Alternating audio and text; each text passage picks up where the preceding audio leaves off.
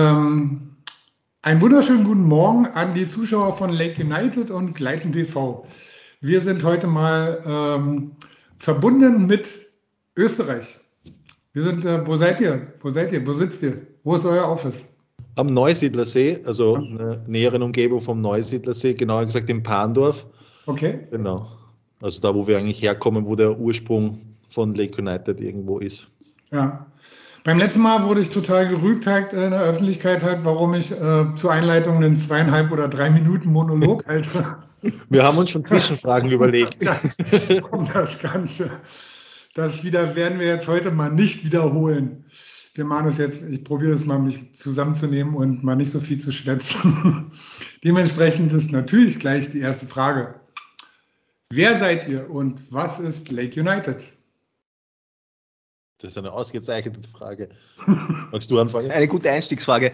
Ähm, wer ist Lake United? Wir sind unterm Strich einmal ein Reiseunternehmen. Wir machen viele Reisen. Ähm, die Sache ist, Kiten, glaube ich, begleitet uns seit Kinderschuhen an. Wir sind immer schon Kiten, sind immer schon mit dem Longboard, mit, mit Skateboard herumgefahren, einfach nur mit Kites am Land und sowas. Und dann waren wir lang in dieser Kite-Lehrerbranche drinnen und irgendwann haben wir dann gesagt, so jetzt machen wir das Ganze selber. Und so ist dann Lake United entstanden.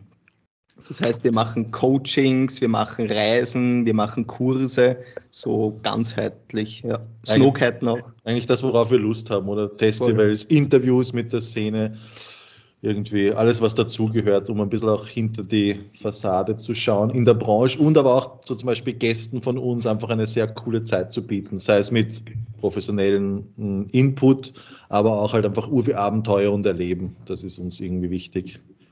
Das ist auch ein Grund, warum äh, wir jetzt aufmerksam geworden sind auf euch. Einfach natürlich aufgrund der wirklich sehr interessanten Interviews, die ihr auch gemacht habt unabhängig von den ganzen anderen Aktivitäten, die bei euch auf der Agenda stehen, zu denen kommen wir aber dementsprechend noch. Und um euch da nochmal ein klein bisschen äh, den Zuschauern noch ein bisschen mehr von eurer Persönlichkeit vielleicht äh, mitzugeben, habe hab ich am Anfang einfach mal ein paar kleine äh, Fragen eine Auswahl, Auswahlfragen. Also es gibt immer zwei Antworten. Ihr könnt euch für eine der beiden Antworten entscheiden oder, oder auch beide auswählen. Und damit die Leute euch äh, da ein bisschen besser kennenlernen, gehen wir das mal Ganze im Schnelldurchlauf durch und ihr müsst dann immer hintereinander halt unabhängig voneinander äh, antworten. Das, ist das erste ist Wasser oder Schnee? Ich habe es gewusst. Klassisch. Der Klassik, der Klassik. Ah, Wasser und Schnee, es geht nicht anders. Beides die Abwechslung. Äh, Berge oder Meer? Schließt sich ein bisschen dran an. Aber, aber, aber naja, seid, ähm, äh, ich finde es schon nochmal ein Unterschied. Ja. Meer. Boah. Berge. Du kommst gerade aus Norwegen, er kommt gerade vom Snowkiten gestern gelandet. Ne? Bier oder weißer Spritzer? Bier. Weißer Spritzer. Das ist immer interessant. Fäustling oder Fingerhandschuh? Beides. Ja. Wir haben eine Kombination aus Innenhandschuhe, die sind Finger drauf und Fäustlinge drüber. Das heißt, wenn wir Finger brauchen, schütteln wir das runter. Und das ist die perfekte Lösung, die wir gefunden haben. Ja, ja habe ich gesehen auf der Seite. Äh, auch interessant. Hafermilch oder Kuhmilch? Hafermilch. Hafer. Stimmt doch gar nicht. Ne, ich trinke generell keine Milch, ja, aber wenn, dann eher Hafer, weil die Kante meine Freundin immer Hafer trinkt. Okay, man kann auch, man kann auch sagen, beides nicht. Ähm, Wurst oder Käse? Käse. Oh, Käse. Tubekite oder Matte? Kommt drauf an. Mittlerweile Tubekite bei mir wieder. Ich habe lang Mattenliebe gehabt dazwischen, aber bin wieder zum Tubekite zurück. Wasser, Tubekite, Schnee, Matte. Gute Antwort. Sushi oder Kartoffelsalat? Mit oder ohne Zwiebel der Kartoffelsalat? Na dann Sushi. Sushi. Sehr schön. Äh, ledig oder vergeben? Vergeben. Vergeben. Wenn nur nicht also, reicht hier nicht. ja. Also liebe Mädels, halt äh, nicht, dass ihr dann wie sonst auch immer bei den Interviewpartnern hier andauernd irgendwelche persönlichen Nachrichten schreibt und da eure Kontaktdaten haben wollt das Ganze ist jetzt hier geklärt halt. Ähm, ist ja unabhängig Jungs, von den Interviews passiert uns, dass das sind. Die Jungs sind in, unter Dach und Fach. So, da ist nichts, da ist nichts mehr zu löten. Sehr schön. Zu löten. Wer ist von euch beiden der Chef? keiner. Nächste Frage, schnell. Wer ist der Kreativere? Eindeutig. Das darf ich nicht ich sagen, sonst bin ich überheblich. Ja. Aber äh, Oliver. Ja. Okay. Ich kann dafür besser zeichnen. Wer ist der bessere Sportler? Ich möchte nicht überheblich wirken. ich glaube, ich kann weiter laufen als er. Hier, hier, herrscht, hier herrscht äh, die Diplomatie. Aber ich muss irgendwas finden, wo es dann ich bin, weil sonst stehe ich extrem. Nein, das ist jetzt, äh, das, die, die Fragen sind jetzt zu Ende. Also das reicht jetzt, äh, das, das psychologische Profil ist erstellt halt. Also was ich gut kann. Nein, der Patrick kann sehr gut. Ich weiß bis heute, muss ich immer googeln, was Brutto und Netto ist. Also da muss ich mir mal die Blöße geben. Ja, das, das, ist aber auch nicht schlimm. Ich brauche ich brauch dafür auch äh, immer so eine kleine, kleine Denkhilfe mit dem R, weißt du? Brutto ist. wo, da, wo das R mit drin ist. Nicht, dann können wir alles gleich gut. Solche Geheimnisse darfst du nicht verraten. ähm, ihr seid ja, ihr beide seid die Köpfe äh, von Lake United, aber ihr habt ein Team von 20 äh, Personen Davon sind auf der Seite wirklich genau zehn, ihr seid genau zehn Jungs und zehn Mädels. Gibt es da eine Quote in Österreich, die zu erfüllen ist? Mhm. Das ist eine gute Frage. Ich bin aber sogar ein bisschen überrascht, weil ich eigentlich gefühlt haben wir eine höhere, deutlich höhere Frauenquote im Team als Männerquote. Ist das äh, äh, Zufall? Das ist Zufall, ja. Wir machen da jetzt so keinen Unterschied. Ihr seid einfach moderne Jungs wir denken da nicht drüber nach, ob jetzt Mädchen, meine, das, es muss, es muss das, die Person, die Person das, muss irgendwo ins Team passen und da ist ganz egal, ja. ähm, wie sich die Person also mittlerweile identifiziert oder so, kann man sagen. Ja. Das ist für mich das Gleiche. Wenn man nicht drüber nachdenkt, dann ist es modern, finde ich. Wie seid ihr beide zum Kitesurfen gekommen? Bei Olli, Olli kenne ich, äh, Olli kenne ich, habe ich kennengelernt 2011, da war noch Best Team Rider. Und da waren wir mal zusammen in Montenegro und haben damit, war das für Kite Weit oder war das für Best? Was war das da? war für Best damals. Das war für Best, oder? Das mhm. war, so eine, war so eine Reisegeschichte halt und da war äh, er als Teamfahrer dabei. Ich glaube, da hast du es auch schon mal erzählt, aber ich weiß es jetzt nicht mehr. Und für die Zuschauer wäre es auch nochmal spannend. Ähm, wann habt ihr angefangen? Wie seid ihr dazu gekommen? Fang du an. Ich fange mal bei mir an, weil das ganz in der Kindheit anfängt. Bei mir, ich weiß, das war wirklich in der Volksschule, sind wir gestanden auf der Wiese und wir haben so kleine Dreieckdrachen gehabt. Und die haben halt hintereinander gespannt, dass die ziehen, dann so fünf, sechs. Und dann sind uns halt immer alle Leinen gerissen und so, da haben uns hinten am Baum festbunden und so haben wir angefangen. Und irgendwann dann, mein Papa war auch schon immer so in dieser Einliner-Geschichte drinnen. Und dann habe ich gesagt im Winter, ich und mein Bruder, wir müssen, er muss uns eine Matte bauen. Da, damals hat es noch Flexifoil-Pläne gegeben. Und ja. er hat dann über den Winter selber konstruiert und den ganzen Winter genäht. Und das ist damals besser geflogen als alle Matten, die irgendwie am Markt waren, die wir je geflogen sind. Und so sind wir halt ganze Zeit auf der Wiese damit herumgeflogen. Und irgendwann dann mit 16, 15 bin ich an den See und da dann halt gleich im ersten Sommer dann auch als Kite-Lehrer losgelegt, weil es da noch gar keine Kite-Lehrer in dem Sinn gegeben hat.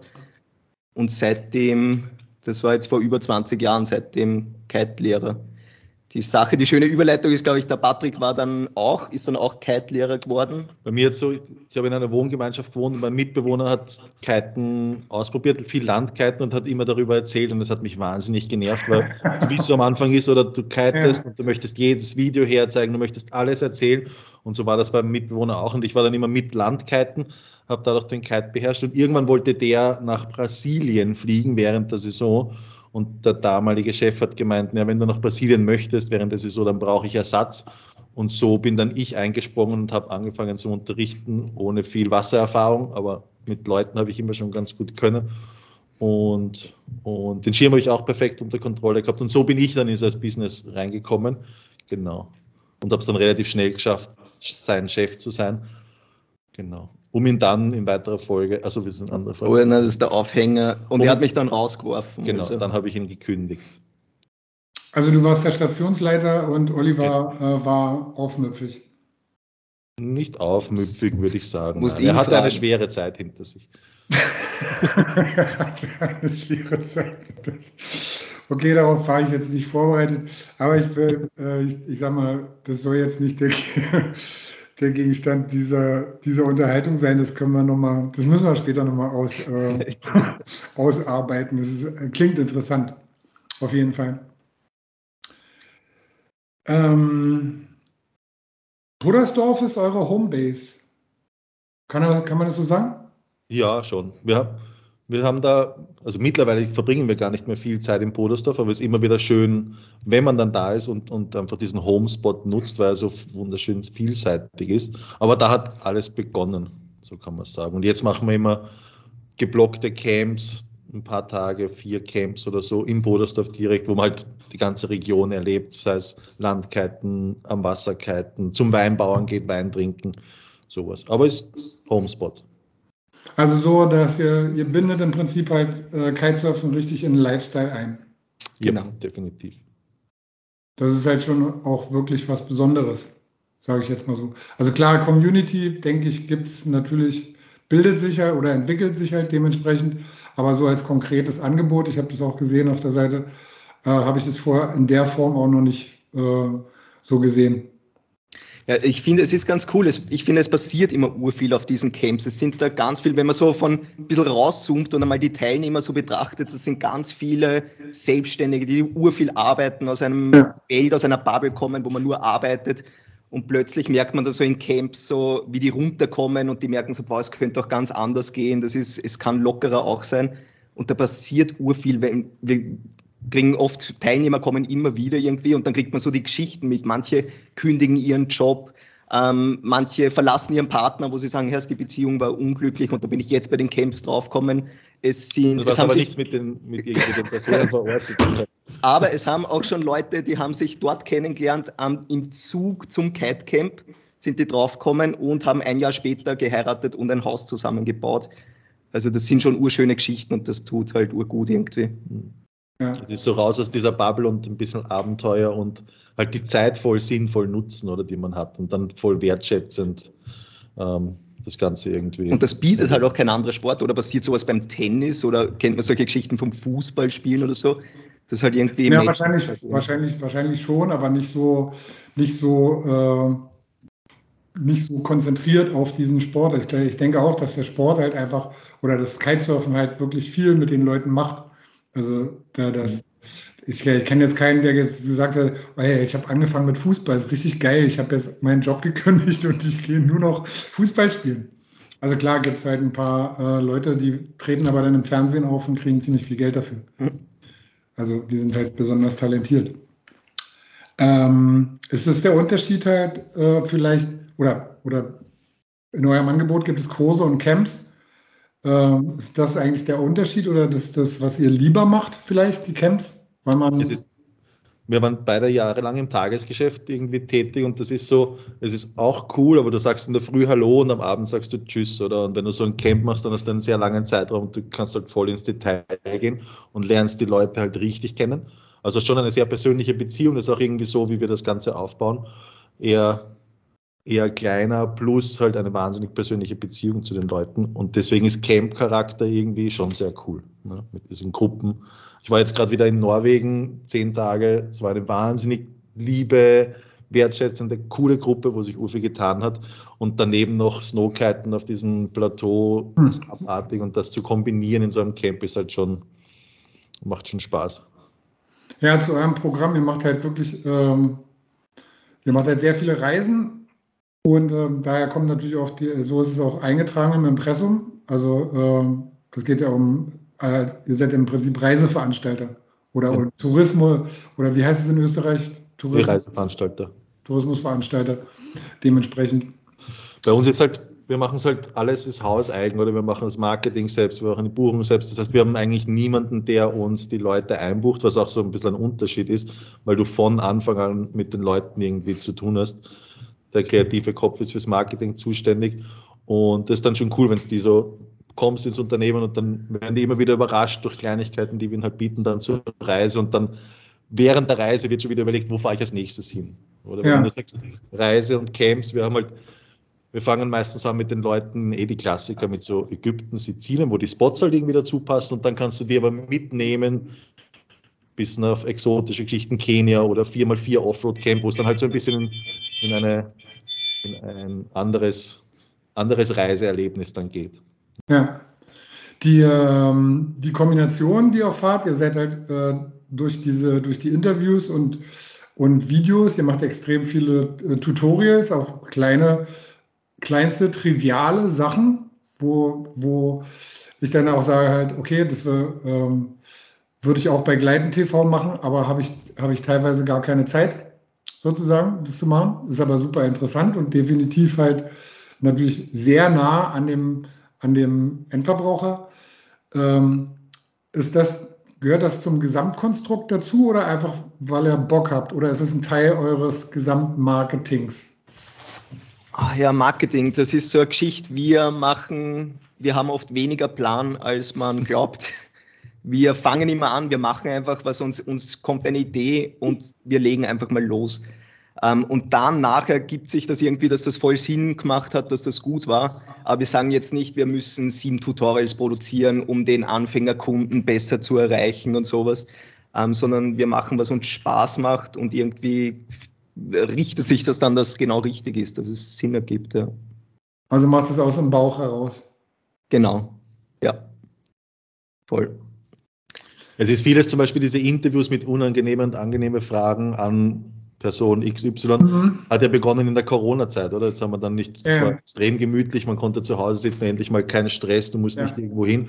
Und wir haben uns halt überlegt, na, was machen wir? Und da kam eben diese Idee, ein neues Format, unangenehme, angenehme Fragen an irgendwem. Und so entsteht das dann und dann führt man das fort. Und ja. weil es uns halt auch selber interessiert, oder? Wenn du sagst jetzt wie mit einem Ralf zum Beispiel, das ist höchst interessant, solche Dinge, mal nicht nur aus dieser Marketing-Sicht irgendwie ein, ein, Einsicht bekommen, sondern halt vom Entwickler. Das ja. Cool. Ja, ich finde es immer, immer sehr gut, halt das Marketing aufzubrechen, halt gerade bei den Firmen, weil es halt einfach mittlerweile zu wischiwaschi ist und jede Firma, äh, egal welche es ist, halt bewegt sich halt in einer komplett festen Blase und jeder erzählt, also ich sag mal, du kannst halt Werbetexte mittlerweile fast eins zu eins austauschen und das würde gar keinem auffallen. Also äh, und dann ist es halt einfach, denke ich auch halt für alle viel interessanter, wenn man so eine Interviews von euch hört äh, wo es halt wirklich einfach um mehr Details geht und wo ist halt eigentlich der Unterschied dementsprechend bei solchen, bei solchen Geschichten. Die, ähm, äh, wenn ihr jetzt halt den Social Media Bereich betrachtet, ähm, von YouTube, Insta äh, und so weiter und so fort, oder Podcast, die ihr auch macht halt, was, was ist für euch am wichtigsten oder was gefällt euch am besten? Am besten. Oder was, oder was bringt euch am meisten? Hm. Alles gleichzeitig. Ich glaube, es ist das Gesamtpaket, das Image, was man sich irgendwie dadurch schafft. Ja. Es, ist, es ist schon, ich glaube, wir sind die Kite-Firma mit den meisten Views auf TikTok, soweit ich das mitbekommen habe jetzt gerade. Ähm, ist aber was komplett anderes. Instagram funktioniert viel auf mit den Leuten Kontakt halten. Es ist wirklich so, Leute, die nicht mit uns mit sind, haben bekommen durch unsere Stories mit, was wir gerade machen und haben das Gefühl dabei zu sein. YouTube ist dann eher wieder dieses professionelle Input geben, wo sehr viel Neukunden dann kommen, die uns kennen, was einfach so sympathisch und auf den Punkt gebracht oder wir sind nicht ja. bekannt dafür zu labern, auch wenn es jetzt gerade irgendwie anders wirkt. Und dann ist noch, was ist noch? Facebook. Das machen wir ja deshalb zum ja. Genau, also es ist, glaube ich, das Gesamtpaket. Mal, mal geht's, funktioniert Insta-Story gut, wenn man Bock hat, das zu machen. Wenn man keinen Bock hat, dann geht es eh gerade nicht, ist irgendwie ja. so. Ja. Ihr macht auch, ähm, ihr macht auch sehr spezielle Sachen wie äh, Gehörlosenunterricht. Alles cool. Mhm. Das ist, äh, finde ich, find ich extrem spannend. Ähm, da habt ihr aber, wie ich gesehen habe, da habt ihr noch einen Kollegen, einen Spezialisten, der, das, der sich damit Gebärdensprache und so weiter und so fort auskennt. Habt ihr das alles mit ihm zusammen alles selber entwickelt? Boah, ist fast, muss man weiter ausholen. Ich glaube, wir wollten ganz am Anfang mal ein Catcamp machen, irgendwas Spezielles. Wir haben gedacht, wir wollten irgendwas Spezielles machen, haben überlegt für Rollstuhlfahrer. Dann sind wir drauf gekommen, boah, logistisch ist das ja unglaublich schwierig. Leute vom ja. Flughafen am Strand davor, das ist ein Wahnsinn.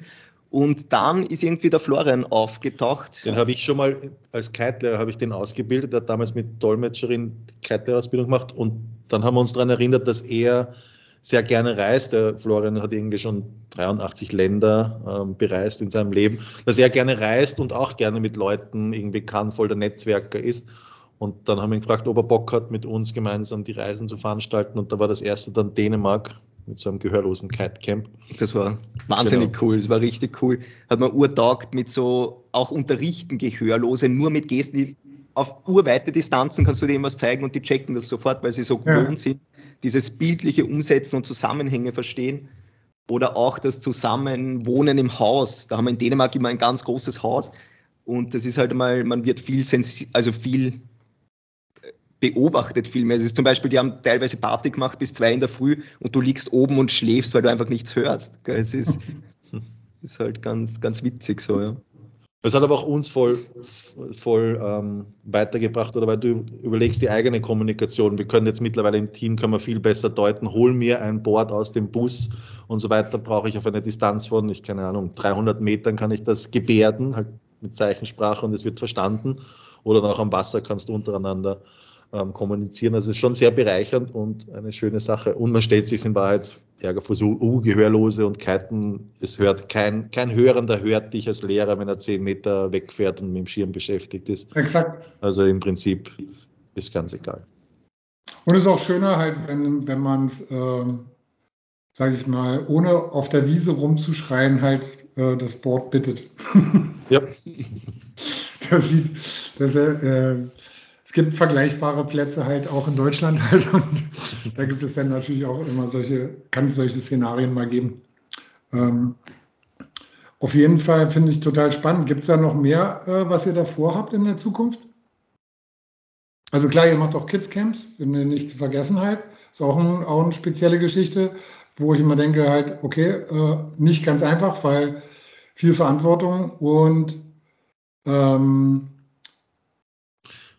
ich will gerade sagen, gar nicht so zielgruppentechnisch. Jetzt sind wir halt sehr in dieser Expedition-Adventure-Schiene unterwegs. Jetzt, wir sind gerade, also am Freitag geht es wieder nach Norwegen, eine, schlafen, eine Woche schlafen im Zelt. Okay. Auf dem Hochplateau in Norwegen. Mit Kite auch, Snowkiten halt. Mit Kite, genau. Das heißt, mit Pulka zieht man, zieht man die ganze Ausrüstung, die man hat, baut dann ein Basecamp aus, auf und verkitet von dort halt so 120 Kilometer am Tag rum. Das ist so das eine, wo man sich hin entwickeln, dann auch so Offroad-Camp Oman oder Du weißt nicht genau, was passiert. Es werden Herausforderungen auftreten, wo es dann halt Lösungen braucht und so weiter und so fort. Schlaf im Dachzelt Oman ist halt echt so, da entwickeln wir uns halt gerade hin oder diese Expeditionsabenteuerrichtung. Zielgruppentechnisch weiß ich gerade nicht, eher nichts im Hinterkopf gerade. Äh, Oman auch aus eigenem Interesse halt, wie, wie, ähm, wie würde das in Kurzform beschreiben? Was ist, was ist das Spezielle am Oman? Ähm, du erlebst in sehr kurzer Zeit irrsinnig viel. Wir sind in Mus Muscat gelandet ähm, und wir sind einmal losgefahren, da fast in die Berge und auf einmal hört die Straße auf, weil ein, ein, ein, so ein Sturm durchgegangen ist, so Regending, war die Straße einfach weggespült. Und dann haben wir gesehen, okay, da ist der Fluss und dann fährst einfach das erste Mal durch einen Fluss, einfach durch, fährst von der Straße runter und sagst, na, ich fahre jetzt durch den Fluss durch, wird schon irgendwie klappen. Das erste Auto ist gleich stecken geblieben, dann wieder im Fluss. Aber da sind wir dann bei uns in Österreich, Deutschland wird sofort jeder sagen, stopp, du fährst hier nicht weiter und da so, Jo, Mann ist so, ja, ja, fahr ruhig, ist kein Problem. Das ist ganz cool. Und ich weiß noch, nach zwei Tagen sind wir mal wo gestanden und wir haben gesagt, bis Wahnsinn, wenn wir jetzt heimfliegen, denkt man auch erst, wir haben alles erlebt, da ist so viel passiert in zwei Tagen. Ähm, sehr gebündelt, sehr intensiv und, ja. und vom Wind her, du hast da keinen Stress, weil Wind hat es dort permanent. Das heißt, tägliches Wind, das ist, er ist fast schon ein bisschen nervig im Dachzelt irgendwann, wenn er dann so mit 30 Knoten am Abend und die Zeltwände wackeln so. Und das Sub ist sandgestrahlt permanent. Aber du brauchst dir keinen Stress machen. Du hast Flachwasser, du hast Wellenspots und das alles innerhalb von einer sehr kurzen Fahrzeit. Und jeder Omani sagt, wow, urschön, dass du da bist, woher kommst du, setz dich her, ich lade dich auf einen Tee ein. Das ist echt ein wunderschönes Land mit, mit sehr vielen Möglichkeiten für Kiter und Kiterinnen. Ähm, wie sieht es aus, halt ähm, mal ein paar Reiseberichte halt sozusagen über solche Sachen, das Ganze noch vielleicht ein bisschen mehr zu dokumentieren, weil ich glaube, dass es halt äh, gerade äh, in dem Hinblick, was du jetzt gerade gesagt hast, Patrick, die Angst der Leute ist halt, glaube ich, häufig, häufig so, dass sie in irgendein unbekanntes Land kommen und sie nicht genau wissen, was sie erwartet, nicht unbedingt davon, was es vielleicht zu essen gibt oder wie sie vielleicht zu, zum Schlafen kommen, sondern wie sind die Leute da. Ja? Mhm. Und da halt, äh, sagen wir mal, in, in Deutschland sind die Leute halt wirklich, glaube ich, viel so drauf, dass sie einfach denken halt, okay, ähm, im Middle East ist alles Baustelle, das ist alles, äh, alles Terroristen.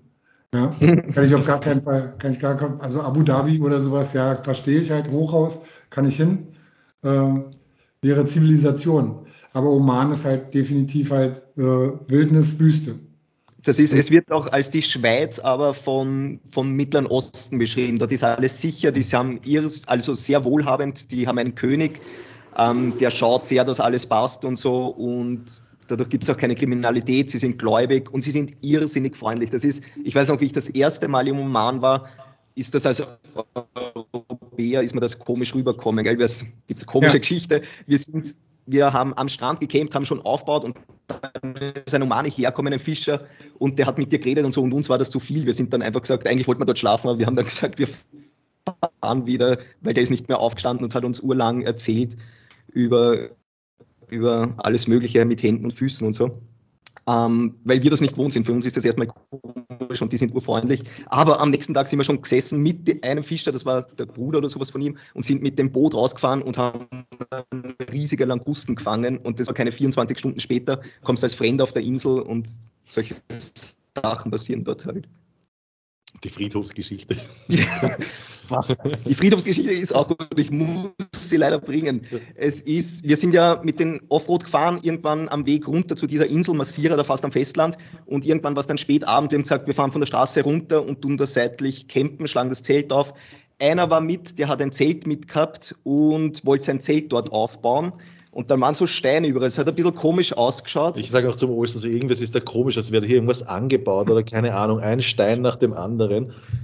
Ja, und er probiert jedenfalls den Stein so ausreißen, dass er ein Zelt aufstellen kann. Es hat sich dann herausgestellt, sind da Leute gekommen und die haben gesagt, das ist ein Friedhof. So mit dem Handy in der Hand und so übersetzt, tot, tot, tot. Ja. Ähm, aber man kann das wirklich als Europäer, das hat nicht ausgeschaut wie ein Friedhof, wie wir das kennen. Es waren einfach Steine dort. Und das Lustige, er hat uns dann eingeladen, genau daneben hat eine Farm gehabt und wir haben dann dort schlafen dürfen und uns eingeladen, alles Wasser und so. Genau, er öffnet das Tor, kommt, ähm, schlaft bei mir, morgen könnt ihr wieder raus, fertig. Schlaft ja. nicht am Friedhof. aber, aber zurück zum Reiseberichting. Ja, es ist, es ist, glaube ich, haben eh überlegt, ein bisschen Kontakt mit Magazinen oder so wieder aufzunehmen, aber das haben wir jetzt noch nicht, noch nicht geschafft oder so. Äh, ich weiß auch nicht, wie das ist mit Reiseberichten und da gibt es ja Magazine, die sind ziemlich verbandelt auch mit anderen Reiseveranstaltern. Also das ist immer so eine, so eine Sache. Aber wenn, wenn irgendjemand mal fragt danach oder so, dann gerne. Na, ich sage jetzt mal, äh, bewegtes Bildmaterial. Ihr seid ja Firmen halt, das Ganze selbst herzustellen. Und ich denke, euer, euer Kanal oder eure Kanäle sind stark genug halt, um die Sachen halt selbstständig zu verbreiten. Also ihr, äh, ich denke nicht, dass ihr es gegenüber einem Printmagazin oder dergleichen halt irgendeinen Partner braucht, der um eure Berichte veröffentlicht. Also da glaube ich halt, äh, habt ihr schon wahrscheinlich selber wesentlich mehr Zuschauer als egal welches Blatt du jetzt halt nehmen möchtest. Also da, äh, ich sehe es halt einfach nur als, als eine sehr, sehr spannende Geschichte. Deshalb ist es mir gerade so einfach in den Sinn gekommen. Mhm. Sagen, da wäre, das ist halt schön, sowas zu sehen. Also klar, äh, da geht es ja nicht um, unbedingt darum, jetzt diese Geschichten, die man da erlebt halt, kann man vielleicht gar nicht alle immer genau in dem Moment dokumentieren oder aufzeichnen. Das ist ja reiner Zufall, wenn das passiert. Ja? Und beim zweiten Mal wird es dir nicht passieren, weil du weißt halt, äh, da campen wir heute nicht halt, weil das ist ein Friedhof. Also du nimmst das, das fix ins, in den Tagesablauf mit. Ja, ganz genau, ganz genau. Sondern einfach, einfach im Allgemeinen, allgemein, wenn es halt nebenher läuft, sage ich jetzt mal so, ähm, einfach entstehen, denke ich halt immer irgendwelche Sachen und spannende, spannende Geschichten von ganz alleine, die sich gar nicht wiederholen müssen, sondern da ist immer wieder was Neues dementsprechend dabei.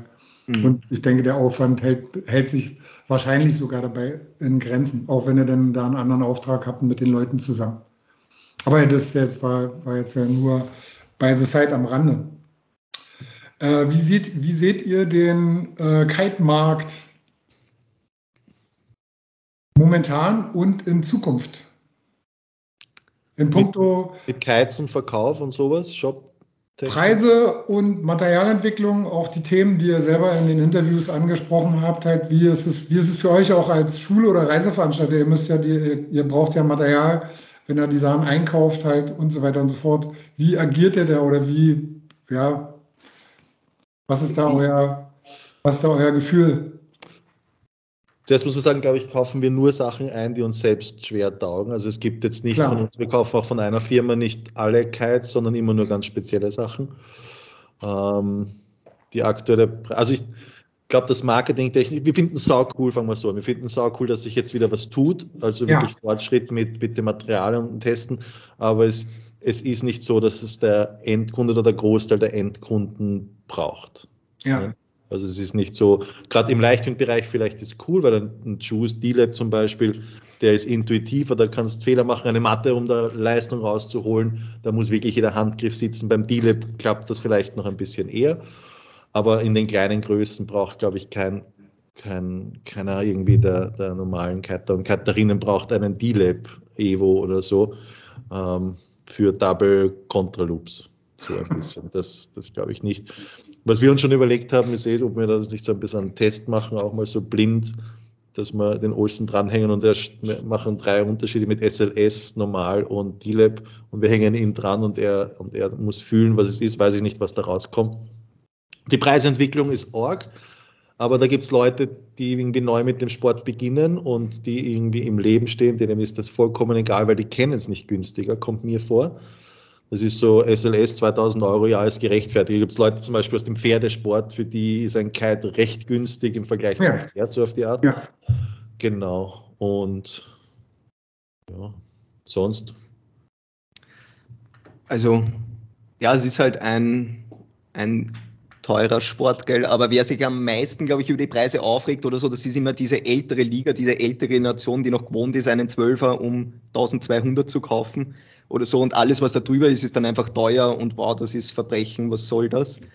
Ähm, das ist aber halt auch 10, 12 Jahre oder sowas her und da ändern sich halt Preise, Umstände und so weiter, das darf man halt nicht vergessen. Generell ist halt bei den bei uns merken wir das auch, was ich am Anfang, bevor man Lake United gründet nie so glaubt hätte, ist so ein bisschen Politik mit Firmen. Ich hätte mir immer gedacht, wenn ich Kites will, bestelle ich die und fertig. Ähm, aber da muss man ein bisschen herumfein fühlen und ah, es ist eine sehr persönliche, behaftetes und äh, Branche irgendwie. So, da fühlt sich schneller mal jemand auf den Schlips getreten und fährt die Ellbogen aus. Also, das macht es dann schwierig bei, bei Kite-Firmen zu bestellen, was man, was man teilweise mag. Ja, das ist so ein bisschen. Jede Firma, jeder Firma will immer das komplette Commitment. So ein bisschen, ja. Und es gibt halt auch dann erfolgreiche äh, Händler einfach, die Mitspracherecht haben, ob du jetzt als aufstrebendes oder als bestehendes Unternehmen irgendwie bestellen darfst oder wie viel. So. Also das war ein bisschen immer dieses Interessante in dem Ganzen. Sehr smart.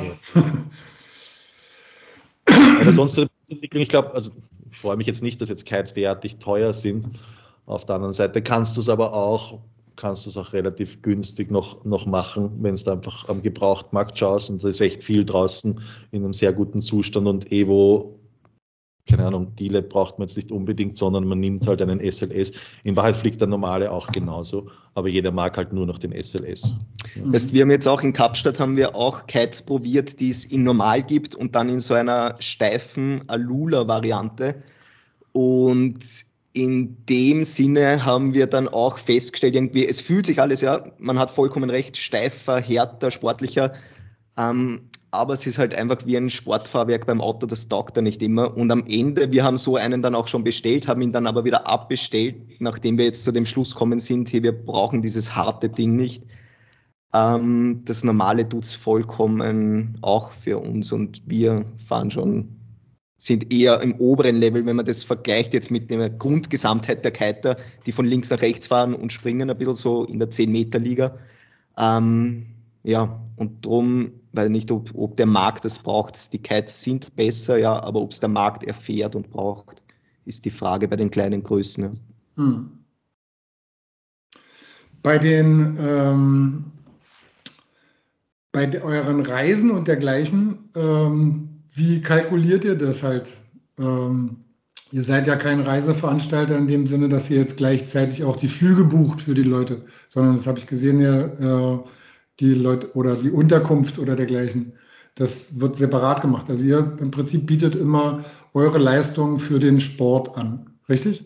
Na, schon auch mit Unterkünften. Was, mit Unterkünften. Ja, was wir Flüge machen wir nicht, aber es ist schon Unterkunft und, und, und das Gesamtpaket Coaching und Material dazu. Ja. Genau. Aber das ist schon, äh, ähm, ich sage jetzt mal, das ist ja schon vom Arbeitsaufwand echt immens. Voll. Aber da haben wir, da haben wir halt auch im, im Team auch jemanden, der uns das super cool macht. Oder das ist die, die zaubert halt einfach und die berät da die, die, die Gäste und so weiter in allem durch und erklärt ihnen alles. Das heißt, es ist für den, für den Gast, der dann kommt, so einfach und so simpel wie möglich. Und das ist auch ein, ein Ding, was wir uns leisten wollen, einfach, einfach diese Service-Beratung für Dinge. Also du kriegst auch von uns ein automatisches E-Mail. Das ist so, ja, du hast den Knopf gedrückt und wir haben es erhalten, wir melden uns und ab dann wird es sehr persönlich und dann ruft man an und dann nimmt man sich Zeit und Teilweise ist, ist, zum Beispiel die Wiki, die uns das macht, die telefoniert halt teilweise eine Stunde, eineinhalb Stunden mit den Leuten, ja. um die dann genau um zu sowas zu informieren, wie, wie sämtliche Ängste oder Fragen oder Bedürfnisse denen ist. Also sehr persönlicher Weg. Woher kommen eurem, die meisten Gäste von euch?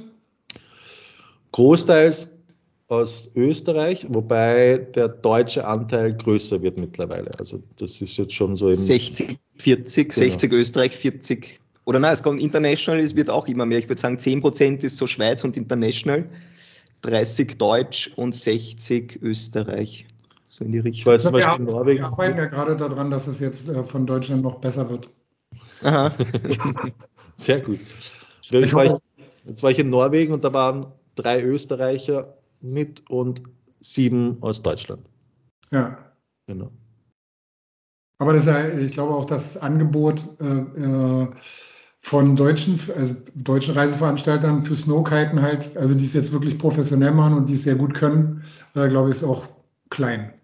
Dementsprechend. Ich glaube, es gibt noch, gibt noch jemand Gutes in der Schweiz und äh, jemand aus Norwegen kenne ich noch, der, das, äh, der die Leute da so hinholt.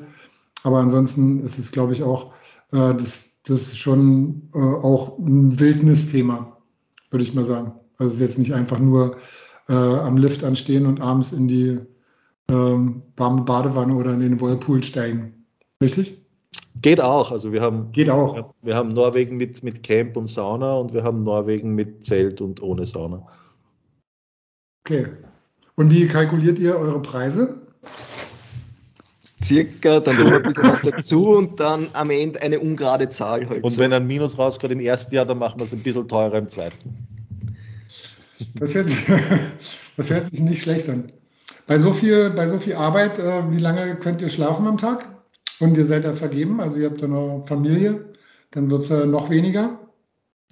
Ah, ganz gut eigentlich. Wir, wir sind, wir achten sehr auf unsere Zeit und, und mögen ja das, was wir tun. Und wir könnt, man könnte jetzt voll aufdrehen und sagen, man geht durch die Decke und noch mehr und Camps nebeneinander und hier und da und Homespot der, aber das wollen wir alles nicht, weil Zeit ist uns irgendwo das Wichtigste und nicht genau. Und deswegen hält sich eigentlich sehr in Grenzen die Arbeit. Also es ist schon viel Arbeit, aber es macht Spaß. Ja, aber wir achten halt voll darauf, dass wir uns Auszeiten nehmen, wenn es ist.